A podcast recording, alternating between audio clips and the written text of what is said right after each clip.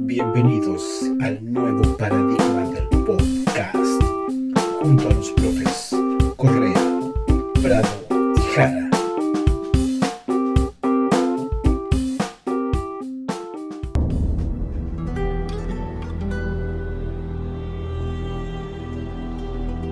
Aún tenemos historia ciudadanos y hoy la vamos a rescatar. Así que dejo con ustedes a Hernaldo Jara. ¿Cómo estás, Hernaldo? Muy bien, Fernando. Feliz de participar en este nuevo espacio. Un espacio con una finalidad netamente educativa, pero que también va a tener, desde el punto de vista de la enseñanza, tanto para los estudiantes o para cualquier eh, radio escucha que, quiera saber un poquito más sobre nuestra historia, que de eso se trata. No estoy solo, ¿cierto? No, no solo contigo, Fernando, sino que también tenemos a un gran amigo que es Julio Prado. ¿Cómo estás, Julio?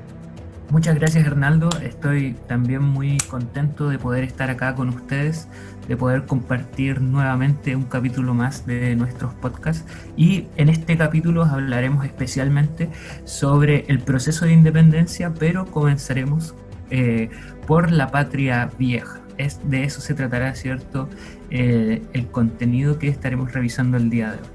Así que con toda la energía lo dejamos ya a todos cordialmente invitados a escuchar este espacio, tu nuevo espacio de, de libros y auriculares.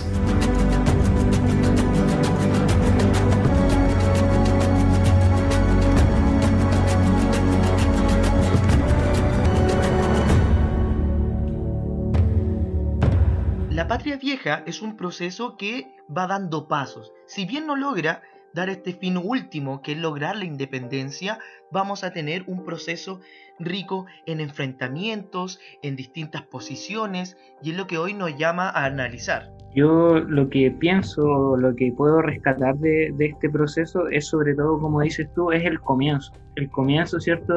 de lo que quizás va a marcar o lo que sin duda marca cierto el nacimiento de nuestra república y desde ahí, ¿cierto? Todo comienzo esconde bastante, de repente, bastante información que es fundamental para ir entendiendo después tanto nuestro presente como nuestro tránsito hacia nuestra actualidad.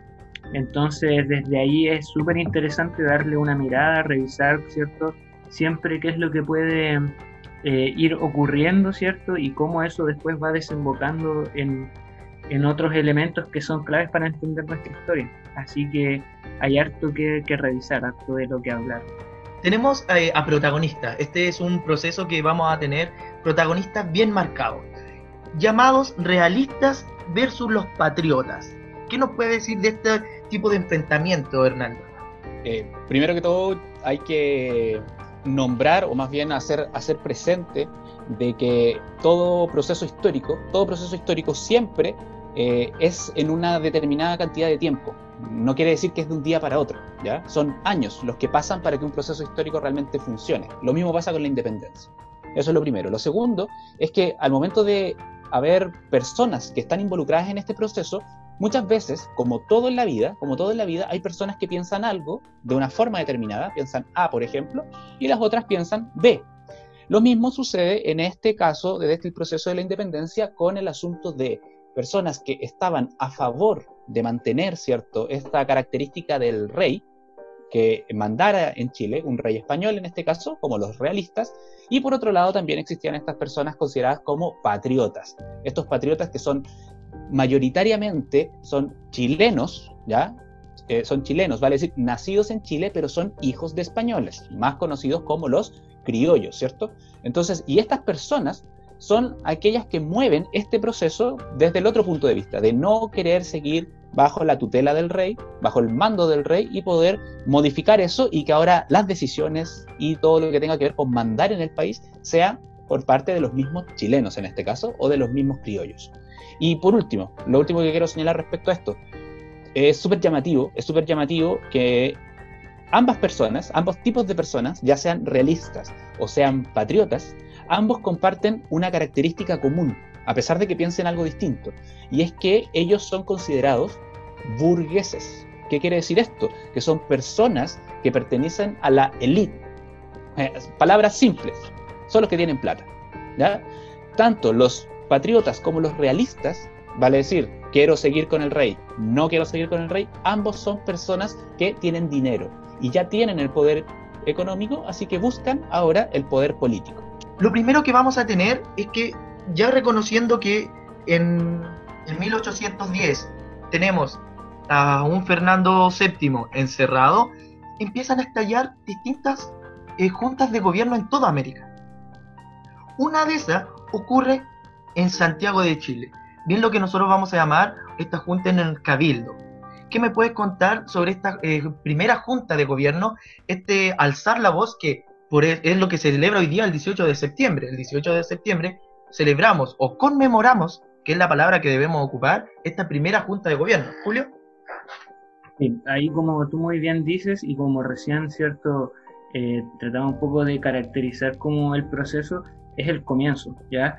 Y como todo buen comienzo, yo, les, yo recién comentaba, ¿cierto?, que hay elementos que tienen que ser revisados y uno de aquellos es, por ejemplo, los bandos que se van formando dentro de este primer eh, paso, ¿cierto?, para una futura independencia. Y dentro de esos bandos, ¿cierto?, hay que destacar, como muy bien decía ahí el profesor Hernaldo, eh, lo primero es que todos son partes de un mismo, de un mismo sector, ¿cierto?, de la sociedad criolla o de la sociedad colonial de, ese entonces, ¿ya? Todos de partida tienen una formación que les permite, ¿cierto?, participar activamente o opinar activamente en los asuntos políticos que estaban ocurriendo en ese entonces, que como tú muy bien dices, es por una parte el, apreciamiento del rey Fernando VII en España, y por otra parte, otro elemento que se está formando también es una especie de conciencia eh, nacional, ¿cierto? A partir de lo que era, eh, que, de lo que eran en ese momento los criollos también, ¿ya? Y eso también muy influenciado por lo que son los valores de la Revolución Francesa. Entonces, si nosotros vamos viendo, por ejemplo, qué bandos se forman en este primer momento, podemos mencionar por una parte a estos realistas que eh, se querían mantener bajo el mismo sistema de gobierno, pero por otra parte eh, aparece ya también eh, dentro de estos personajes que nosotros siempre vamos rescatando, personas que son más exaltadas o que tienen posturas más radicales. Y dentro de eso ya ahí se estaba incubando, ¿cierto?, en un primer momento ya la idea de una posible o una futura independencia. Entonces ahí yo creo que eso es fundamental de que esta primera junta de gobierno da cabida para que esas ideas se comiencen a relacionar y finalmente todo esto es que el nacimiento de la República de Chile. A mí me parece súper llamativo, me parece súper llamativo eh, lo que dice el profe, que somos, a veces somos hijos de las circunstancias, porque ¿qué hubiese pasado si el, el rey Fernando VII no hubiese estado preso? No se hubiesen formado las juntas de gobierno. Entonces puede ser yo no estoy diciendo que Chile no se independizaría, ¿eh? a lo mejor en el futuro igual iba a pasar, ¿ya? Pero sucedió justo que pasó eso y entonces otras personas aprovecharon la oportunidad que, y, formaron esta, en esta primera Junta Nacional de Gobierno, aprovecharon para como darle la vuelta a la Junta. Y es súper llamativo porque la Junta no tenía ese objetivo, ya lo sabemos, ¿cierto? Yo me lo imagino así como a Mateo de Toro y Zambrano, que es la persona ¿cierto? que dirigía la Junta en un comienzo, decir, ya, vamos a ver cómo lo vamos a hacer sin nuestro rey, vamos a esperar a nuestro rey. Y desde el fondo de la sala, el típico malilla, ¿cierto? Que está, y si nos independizamos, grita así, así como de atrás, y si nos independizamos, no, no, no, no podemos hacer esto, no podemos hacer esto, porque esto es para, para ver qué vamos a hacer con el rey, ¿cierto? Y, de ahí el, el, típico que la tira por atrás y después se empiezan a sumar, se empiezan a sumar. Entonces llegó esa idea y fue, oye, ya, ok, aprovechemos. Entonces, ¿qué tenemos que hacer para ganarle a, o a tener la independencia? Empezar a quitar las características de España, quitar los poderes, quitar el poder legislativo, quitar el poder judicial, quitar el poder ejecutivo, el legislativo, el judicial y el ejecutivo, ¿cierto? Y de esa forma seguir al, al asunto. Y un datito, un datito, ¿cierto? Eh, eran solo hombres. Eso es llamativo, ¿cierto? Es llamativo. Solo eran hombres en la Junta Nacional de Gobierno. Exacto. Más que llamativo, eh, podríamos hablar de una generalidad de todo el tiempo. De hecho, debemos entender que el, el, mundo colonial lo podemos tildar, eh, me hago cargo de mis palabras, eh, podemos tildarlo de un mundo altamente eh, racista y altamente eh, basado en el sistema patriarcal. Entonces, lo, los sistemas políticos de organización estaban en, en manos de los hombres. Por eso vamos a tener esta junta, que está muy buena ese análisis de esta persona que eh, se juntó para ver qué se hacía sin que estuviera el rey y terminamos con ideas de independencia. Fuimos fuimos por hacer pan y terminamos cocinando casi un queque. Fue, es un poquito distinto esa idea. es muy buena eh, eso. Ahora, también mencionaba un punto importantísimo que como en esta primera junta de gobierno se da el primer sablazo sobre la independencia, que es quitar el poder eh, del, poder legislativo a la corona española, creando el primer Congreso Nacional. ¿Qué me puede comentar, eh, Julio Hernaldo, qué consiguió este primer Congreso Nacional? Este primer Congreso comiencen a avanzar con elementos que son claves para la formación de una futura república. Por ejemplo, pone especial atención a la educación, crea la Biblioteca Nacional. Ya eh, se dice que cada cierta cantidad de habitantes se tienen que crear colegios. Eh, y otro elemento que es clave también de esta primera junta y dentro de los pasos que va dando para la formación de una república o de un Estado soberano e independiente es la formación de un primer intento de ejército también nacional y que venía, ¿cierto?, o que tenía el objetivo de defender finalmente los logros que tuviera esta Junta.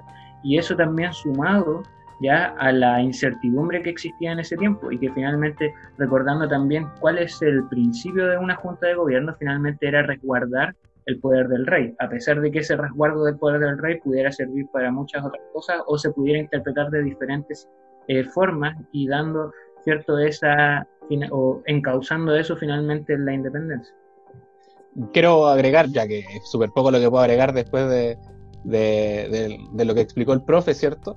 Eh, creo que hay una idea súper importante y que los chiquillos tienen que, este, que tener muy, muy claro.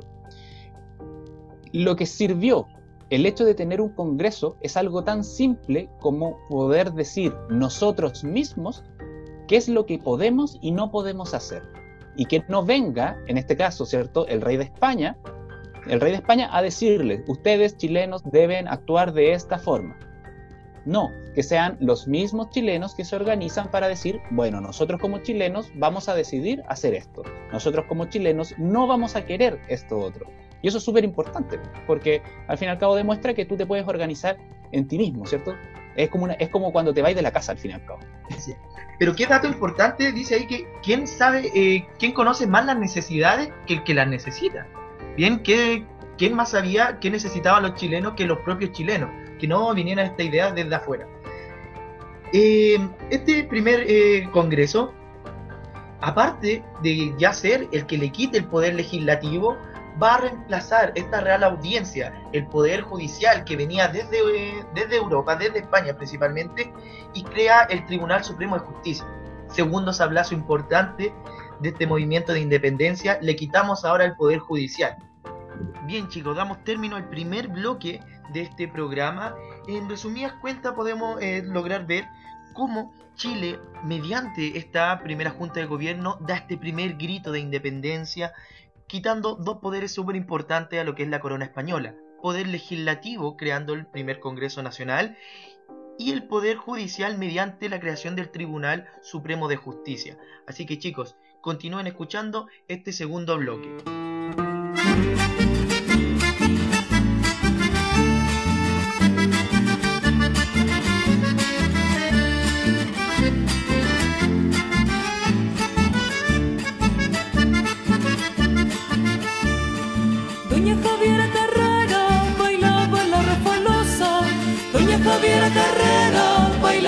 La refalosa, hermosa, fina, valiente su mirada orgullosa, hermosa, fina, valiente y su mirada orgullosa.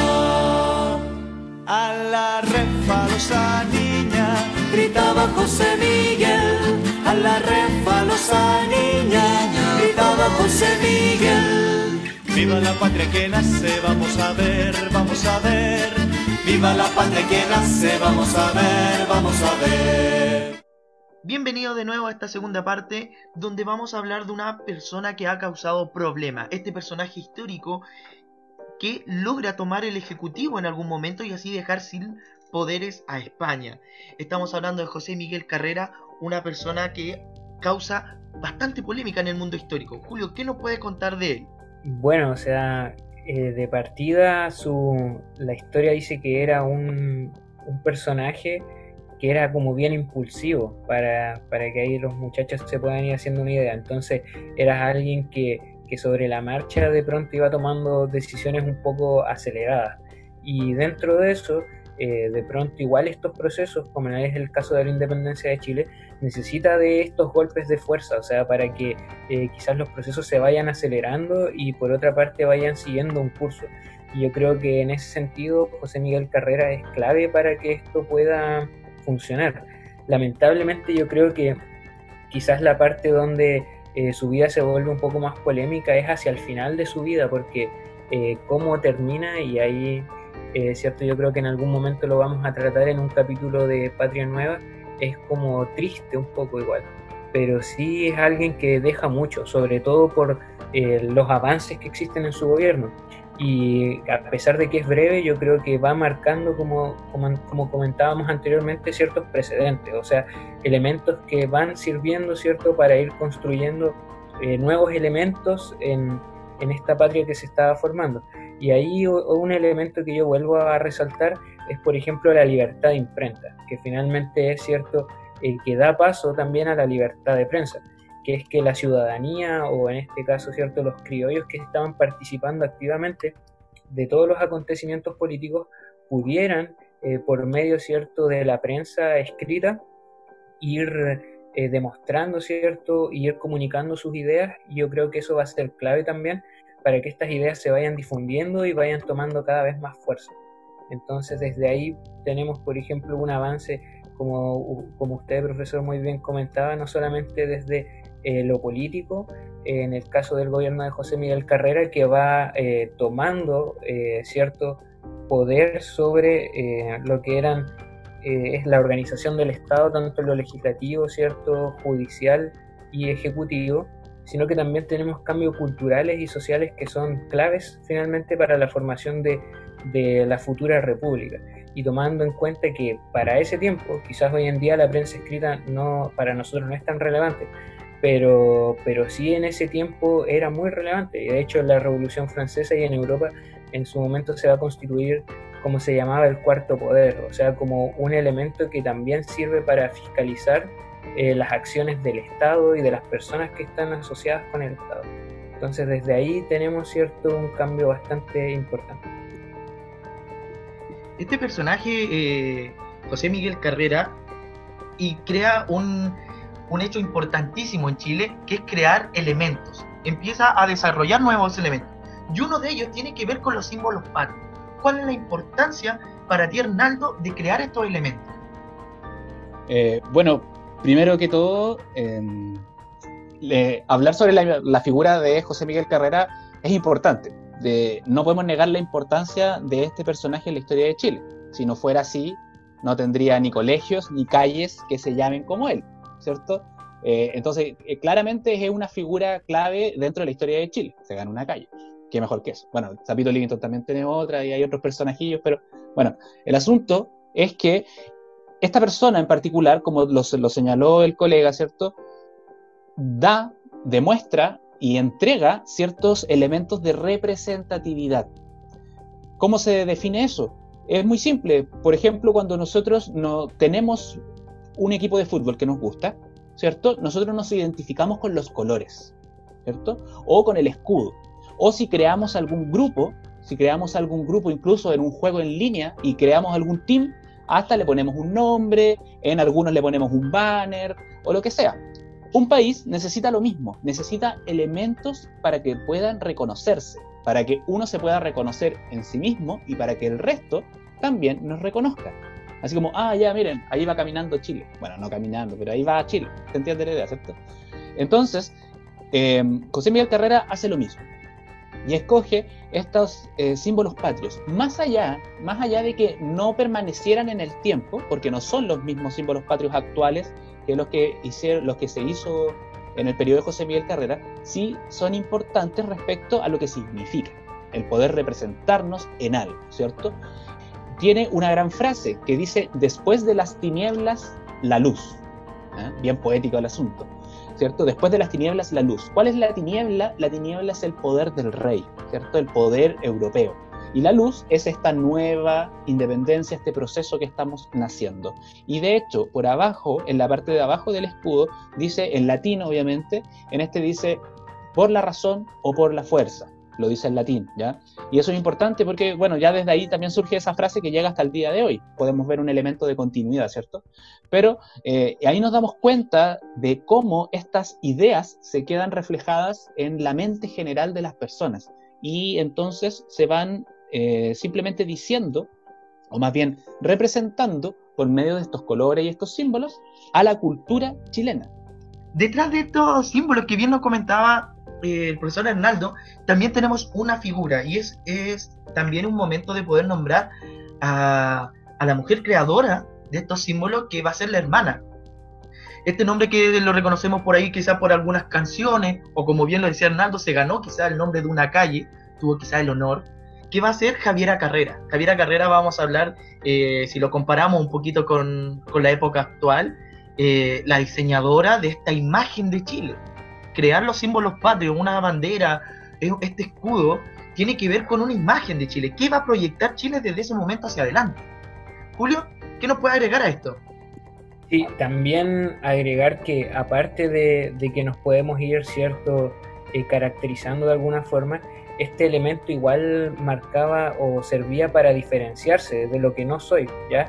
Y también marca esa idea de que finalmente demostrar no soy realista, no estoy a favor de la corona, no tengo los colores de la corona. Y de hecho también por ahí más de algún historiador comenta de que esa, esa triada de colores, ¿ya? va a ser usado en forma de escarapela, que es como una especie de chapita que podríamos pensar como en la actualidad, y que finalmente demostraba eso y que también se usaba en público a modo de demostrar que, que estabas cierto con el bando patriota y que estabas a favor de estas ideas de, de libertad y, y, en contra de la monarquía. Todos estos grandes pasos que nos eh, estábamos dando, quizás pasos agigantados, eh, si lo quieren ver algunos, lo vimos en algún momento eh, le pusieron un alto, nos pusieron una barrera que no pudimos eh, sobrepasar, que tiene que ver eh, con un personaje que es Mariano Osorio, este personaje que va a ser enviado desde la corona para poner eh, freno a este movimiento de independencia. Toda buena historia siempre tiene un enemigo, ¿cierto? Eh, llámenlo Voldemort o Kylo Ren o como quieran. Bueno, nuestra historia eh, tiene al señor Mariano Osorio. El señor Mariano Osorio es la persona encargada, ¿cierto?, por la corona española para recuperar el poder para los españoles. Spoiler, lo logra. Lo logra por un periodo determinado de tiempo, ¿cierto? Eh, tres años, más o menos, tres, cuatro años. Eh, y de esta forma, como que se piensa que se volvió todo atrás y que todo lo que se hizo valió un pepino. Así que todo lo que hemos conversado no valió de nada y vamos a terminar. Bueno, no fue así, porque claramente la, la, independencia siguió. Siguieron los aires de la independencia, los deseos de este, de este país independiente se movieron, a lo mejor se atrasaron, ¿cierto? Y se tuvieron que eh, ir a retirarse, ¿cierto? Ir a la retaguardia, en este caso a territorio argentino, para poder juntar fuerzas, juntar ánimo, juntar gente, juntar plata y de ahí volver de nuevo a la carga. Y en este caso, spoiler nuevamente, sí lo logran y de esta forma ya eh, encaminar ya de forma definitiva, ¿cierto?, este proceso de independencia. Creo que toda buena historia tiene que tener un revés en algún momento. Este es nuestro revés como pueblo chileno, ¿cierto?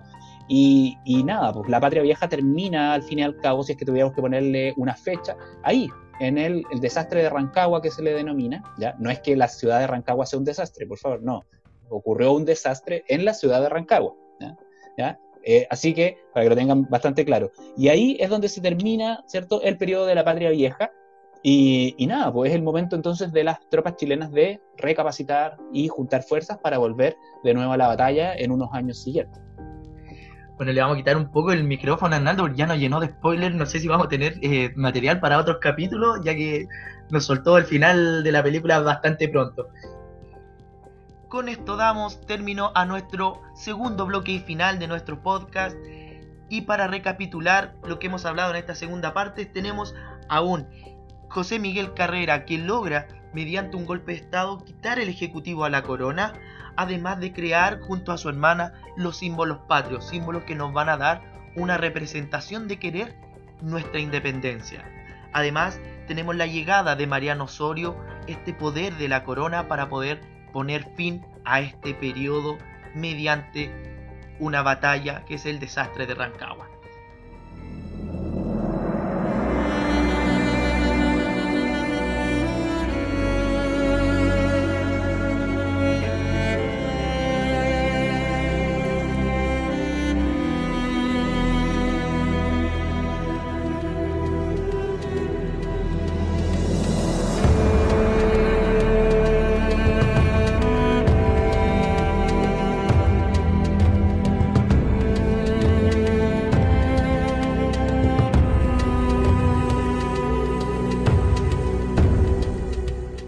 Largo capítulo, pero con muchas cosas y elementos que podemos rescatar. Qué buenos es poder encontrar a personajes como Carrera en nuestra historia. Qué bueno es poder analizar esta historia de esta manera. Julio, ¿cómo, ¿con qué sabor quedaste de este capítulo? Bueno, eh, creo que que como siempre es un gusto de poder hablar, ¿cierto? Poder contraponer diferentes opiniones de un proceso histórico. Y creo que ahí nosotros podemos encontrar, ¿cierto? Diferentes perspectivas de análisis que, que enriquecen la mirada del proceso. ¿ya? Eh, nosotros si bien nos hemos enfocado, por ejemplo, en las características de este proceso y en los personajes, pero siempre, ¿cierto? Es... Eh, interesante contraponer visiones de estos elementos que se van analizando. Así que por mi parte me voy bien, bien cierto, a gusto de poder eh, haber conversado con, con, ustedes como próceres de la historia, así como los próceres de la patria. Eh, desde mi punto de vista, yo encuentro súper bonito el hecho de poder sentarse a hablar estos temas. ¿ah? ¿no? es una cuestión que nosotros nos, nos, sentemos a hablar, ¿cierto?, a la hora de almuerzo con nuestra familia, ni menos discutir con el tío curado del asado. No, pero es necesario nosotros realizar este tipo de reflexiones sobre estos procesos, porque la historia, y eso es clave, la historia no es un conjunto de fechas, no es un conjunto de personajes que lo podemos ver en una enciclopedia o buscar en Google, y para eso están esas herramientas, sino que la historia debemos vivirla. ¿Y cómo la vivimos en el momento que la analizamos, en el momento que entendemos los procesos y podemos ver esta, este asunto de las continuidades y los cambios de estos procesos? Y el caso de la independencia de Chile es súper llamativo porque tiene altos y bajos, tiene eh, luces y sombras, como quieran, ¿cierto? Procesos buenos, procesos malos, habían independentistas buenos, independentistas malos, bueno, eso también lo vamos a ir viendo al transcurso de todos estos capítulos también. Pero nada, yo más que contento y por supuesto que voy a estar presente en la próxima, para la próxima entrega de esto. Entonces, sin nada más que agregar, más que una buena conversación, una conversación necesaria. Así que lo dejamos invitado a nuestros otros capítulos. Muchas gracias Julio, muchas gracias Hernaldo y yo por mi parte nos despedimos hasta luego y nos encontramos en otro capítulo.